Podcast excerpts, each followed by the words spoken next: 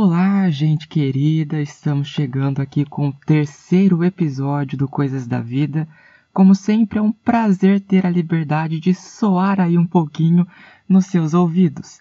Hoje, para conversarmos sobre um fenômeno da natureza, que são as tempestades. E não sei se você vai acreditar no que eu vou te contar agora, mas enquanto eu gravo esse episódio, lá fora tá chovendo, acredita? Não é uma chuva forte, é uma chuva bem tranquila, serena, daquelas que dá vontade de dormir, sabe? Deitar na cama, assistir a um bom filme, enquanto a trilha sonora lá fora é aquela daquela chuva tranquila, serena, baixinha, né? Daqueles pingos do telhado. Enfim, um, um clima bem gostoso pra gente poder interromper um pouco a correria da vida, né? Infelizmente não posso me dar a esse luxo, pelo menos não por enquanto preciso terminar aqui as gravações e também adiantar algumas leituras, né? Mas o interessante é isso, é que lá fora tá essa chuva tranquila que não nos assusta, não nos apavora, não causa em nós nenhum desconforto, apesar de dar aquela sensação de que poderíamos estar na cama. Porém, existem as tempestades, aquelas chuvas fortes, que são acompanhadas por trovoadas, por relâmpagos, que quando acontecem na madrugada, por exemplo, nos faz acordar desesperados. O que está acontecendo? E daí a gente vê aquele clarão no nosso quarto por conta dos relâmpagos que vêm com os estrondos. Enfim, as tempestades elas são bem diferentes dessa chuvinha tranquila que traz aquele friozinho gostoso. E daí existe um ditado que as pessoas dizem, né?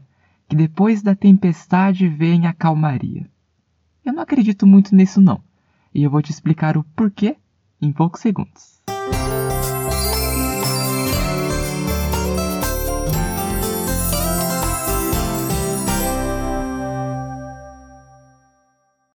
Começamos então a nossa conversa falando sobre as tempestades. E é, enquanto elas estão acontecendo, que nós procuramos por abrigo, por maneiras de nos protegermos, porque a gente tem um pouco de medo, nós temos aquela preocupação.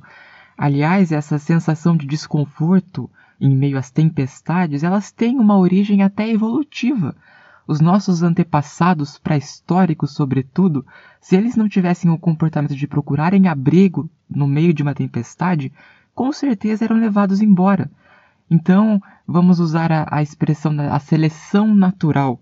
Ela selecionou esse comportamento, esse medo, na verdade, que nos levava a esse comportamento de buscar por uma proteção.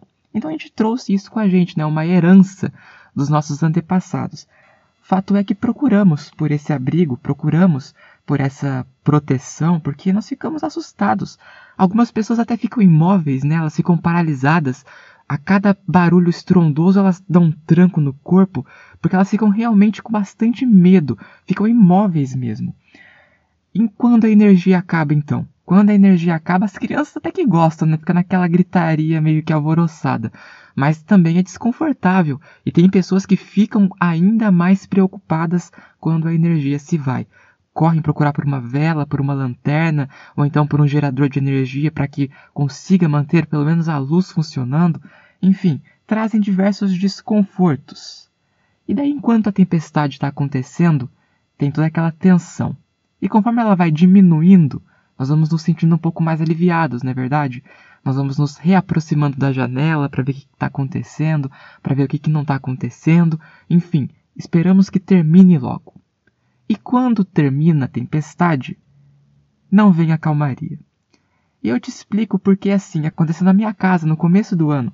Teve uma chuva bastante forte depois de algumas semanas sem chover. Foi no verão ainda, uma chuva bem forte.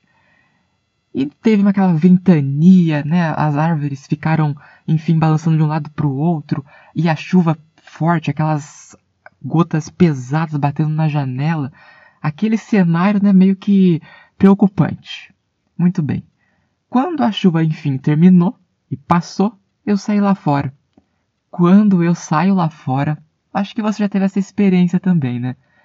Tudo sujo, folhas de árvores caídas, nossa, e quando a gente assiste pelo jornal, né, a gente vê outros tantos estragos que as fortes tempestades causam.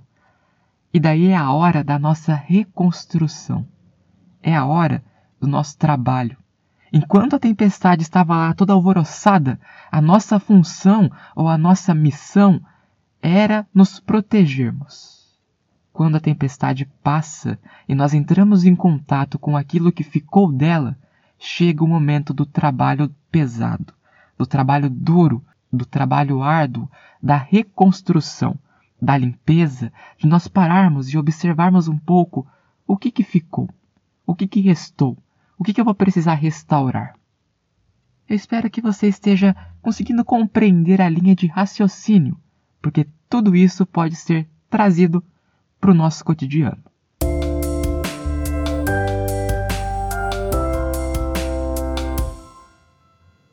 Porque na vida também ocorrem diferentes tempestades, em diferentes momentos. Às vezes é um desemprego, às vezes é os filhos que ficaram doentes, ou é às vezes o fim de um relacionamento que está um pouco conturbado. E são tempestades. Nesses momentos a gente fica desesperado. Perdi o emprego. O que, que eu vou fazer agora? Olha a minha idade. Olha os filhos que eu tenho para criar. Meu filho ficou doente. Não sei mais o que, que eu faço. Os médicos não conseguem descobrir o que está acontecendo. Estou desesperado. Parece que eu olho para ele e me sinto impotente porque eu não consigo resolver esse problema. Meu relacionamento está fracassando e eu não vejo solução, eu não vejo como contornar isso, eu não vejo como restaurar aquele amor que um dia existiu, aquele sentimento que um dia foi tão forte. São as tempestades da vida que vêm sobre nós, que nos assustam em muitos momentos, que nos deixam até paralisados, imobilizados, apavorados, porque nos sentimos tão impotentes, porque geralmente essas tempestades colocam em xeque todos os projetos, todos os planos que nós fizemos. Quando nós pensamos em ter filhos, por exemplo, nós não pensamos que eles podem ficar doentes, pelo contrário, torcemos para que eles tenham saúde, para que eles desfrutem de uma boa saúde. Quando entramos no emprego, a gente não entra já pensando que podemos sair dele, que podemos ser demitidos, que a empresa pode entrar em falência, enfim. Não pensamos em nada disso, pelo contrário, já fazemos planos de viagens. Ah, nas minhas primeiras férias eu vou levar a minha família para conhecer aquele lugar. Quando entramos no relacionamento, a gente não entra pensando que ele pode um dia terminar, que o amor um dia pode acabar. Pelo contrário, a gente entra pensando: eu quero envelhecer ao lado dessa pessoa. Eu quero terminar os meus dias velhinho, andando com a bengala, mas ainda tendo no meu braço o braço da pessoa que escolhi para amar. Então essas tempestades todas colocam em xeque as construções que nós fizemos os planos, os projetos, as ideias que tínhamos para nossa vida. É quando nós somos confrontados com a ideia de que não temos controle sobre nada. Ideia não, o fato. O fato de que não temos controle sobre nada. E que além de não termos controle sobre nada, as coisas na vida podem passar, podem terminar, podem ter o seu fim. Então as tempestades nos colocam com tudo isso, diante de tudo isso. E conforme nós vamos vivendo essas situações todas, nós vamos nos sentindo tão exaustos, por vezes tão impotentes, como eu já falei, por conta dessa sensação de falta de controle. E quando essas situações acabam, passam, enfim terminam, estamos nos sentindo um pouco cansados, estamos nos sentindo exaustos. Quando a gente passa por aquele choque da demissão, e então a gente consegue, né, ficar lá procurando por outras alternativas e finalmente encontra um novo emprego. Ainda que nós respiremos momentaneamente aliviados, ainda precisamos lidar com toda aquela tensão que foi gerada pelo começo da tempestade. Quando o relacionamento, enfim, tem o seu ponto final, enfim, as coisas foram resolvidas, e infelizmente tivemos que cada um ir para o seu caminho, cada um seguir o seu rumo, só que nós ainda sentimos os efeitos daquele amor que, entre aspas, fracassou. Quando os nossos filhos enfim saram, a gente não consegue ficar tão despreocupado assim e parece que, por algumas semanas, ainda ficamos indo no seu quarto, colocamos a mão na sua testa para ver se não está com febre, para ver se está tudo bem. Ao menor sinal, nós já perguntamos: está tudo bem? Como é que você está? Tudo isso porque nós vamos ter uma vida a restaurar, quando essas tempestades enfim passarem.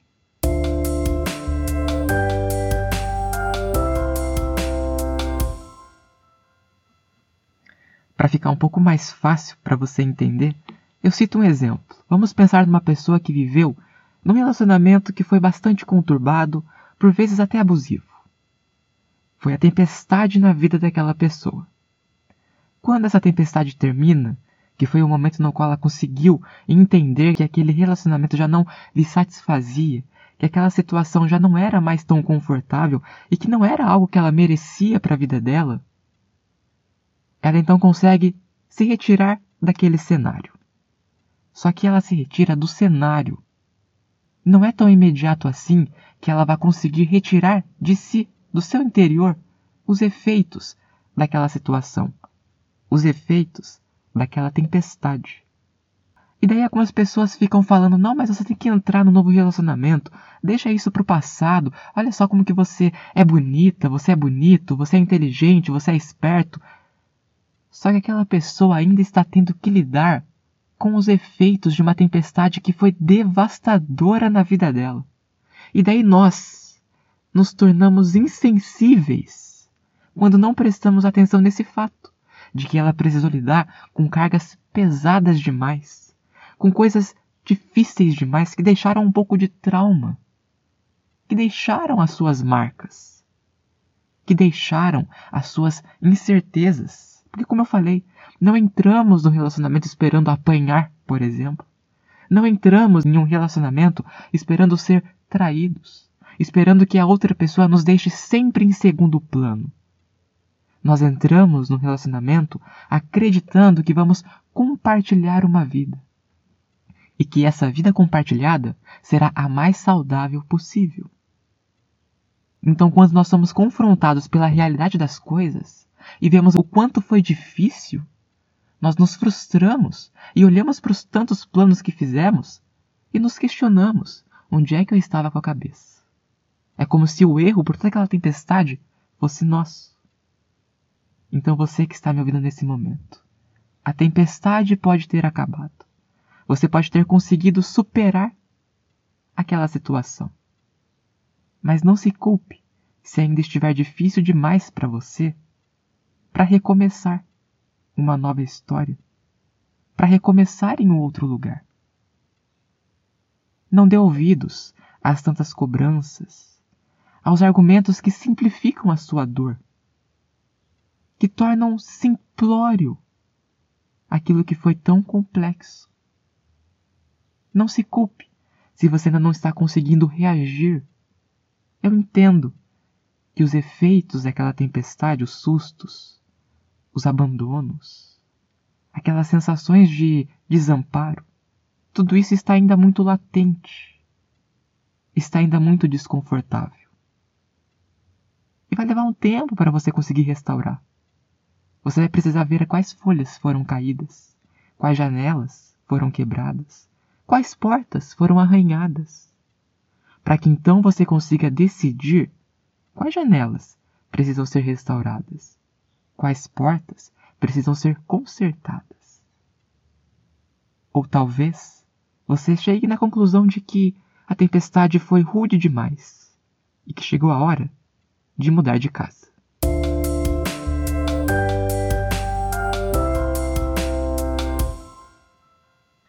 Alguns iniciarão o seu trabalho de restauração imediatamente após a tempestade. É como a gente vê nas, na televisão, por exemplo, as pessoas lá, logo que a chuva passou, já estão com o rodo pegando para poder pegar toda aquela aguaceira que entrou dentro de casa, pega o pano para poder secar, enfim. Outras pessoas vão precisar de um pouco mais de tempo, vão analisar melhor a situação, estudar qual é o cenário para poder tomar uma decisão. Outras pessoas vão precisar de um tempo ainda maior vão precisar de um tempo de recuperação para então se levantarem do seu lugar, para então analisarem quais foram os estragos, para então decidirem o que precisarão fazer. Vamos ter sensibilidade diante da dor das pessoas. Vamos ter sensibilidade na hora de compreender que cada um precisa do seu próprio tempo para iniciar a restauração da própria vida. Para nós, pode ser muito fácil para nós superar pode ser muito tranquilo. Ah, parto para outro. Mas para outros não. Para outros existirá a necessidade de um descanso, talvez, de uma reflexão sobre tudo o que aconteceu, para que algum aprendizado possa ser obtido a partir daquilo. Agora, aquelas pessoas que passaram pela tempestade e que logo em seguida já tentam se engajar em novas vivências imediatamente, sem nem sentirem um pouco a nova realidade, sabe? Será que essas pessoas não estão tentando ofuscar de si mesmas o desconforto que estão sentindo? Será que não estão se sentindo incapazes de lidarem com aquelas dores todas e que, portanto, estão buscando por novas distrações? Por vezes precisamos sentir um pouco a dor dos estragos da tempestade, para que possamos ressignificar a nossa vida, para que possamos fazer uma crítica a nós mesmos Quais passos que eu dei e que permitiram que aquela tempestade se intensificasse? Nós precisamos entender que também temos a nossa parcela de responsabilidade sobre as experiências pelas quais passamos. O que não quer dizer que precisamos assumir a total responsabilidade. Não temos responsabilidade sobre o que as outras pessoas dirigem a nós. Mas como é que nós reagimos ao que elas nos mandaram?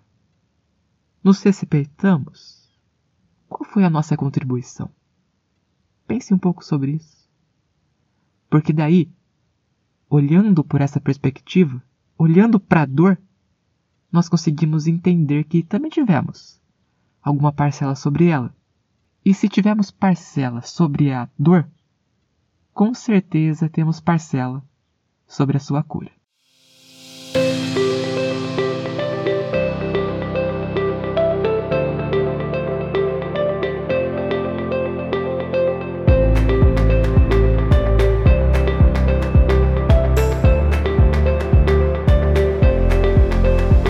Nesses nossos minutos finais, eu quero reforçar então que cada um vai ter o seu momento para poder se restaurar da sua própria dor. Não vá pelo ritmo dos outros, não vá pela velocidade dos outros, não se deixe levar pela determinação das outras pessoas. Elas sabem o que é melhor para elas, mas não o que é melhor para você. Só você pode fazer uma viagem ao seu interior e se perguntar, se questionar: o que é melhor para mim nesse momento que estou vivendo? Bom, como indicação, eu quero deixar para você um vídeo que eu assisti no canal Nós na Questão, lá no YouTube. O vídeo se chama Como Superar um Trauma. E ele traz um exemplo muito legal de um rapaz que ele acabou rompendo o seu relacionamento e ele descobre logo em seguida que o melhor amigo dele está se relacionando com a sua ex. E daí ele pede né, um esclarecimento, porque por certo que ele ficou preocupado com essa situação e ficou se questionando e talvez olhando para o futuro, para novas situações, com medo, com receio de que essa se repita. Então esse, esse psicólogo, ele conversa com a gente no vídeo e fala sobre diversas coisas. Por exemplo, para nós olharmos para esse trauma ou para a tempestade por uma nova perspectiva. Entende? Então, nesse exemplo que ele cita, ele sugere ao, ao seu ouvinte, né, que olhe para esse para esse relacionamento que terminou como uma possibilidade ou como uma oportunidade de identificar que aquele amigo que se dizia amigo não era tão amigo assim, dadas as circunstâncias nas quais as coisas aconteceram, é claro. Então eles nos ajudam a entender que talvez essas tempestades sirvam para que a gente consiga olhar por um outro aspecto a nossa vida, entende? Então recomendo fortemente que você assista a esse vídeo e se inspire a também olhar para a sua vida por novas perspectivas, por vieses um pouco diferentes. Eu entendo que a dor pode estar incômoda, eu entendo que o sofrimento pode estar um pouco angustiante, porém, quando nós ressignificamos essas dores e esses sofrimentos, nós conseguimos seguir em frente da melhor forma possível, mas eu repito, no nosso próprio tempo. Eu agradeço mais uma vez pela sua atenção. Podemos continuar a nossa conversa no Instagram, hamilton.jnior. Um abraço e até a próxima semana.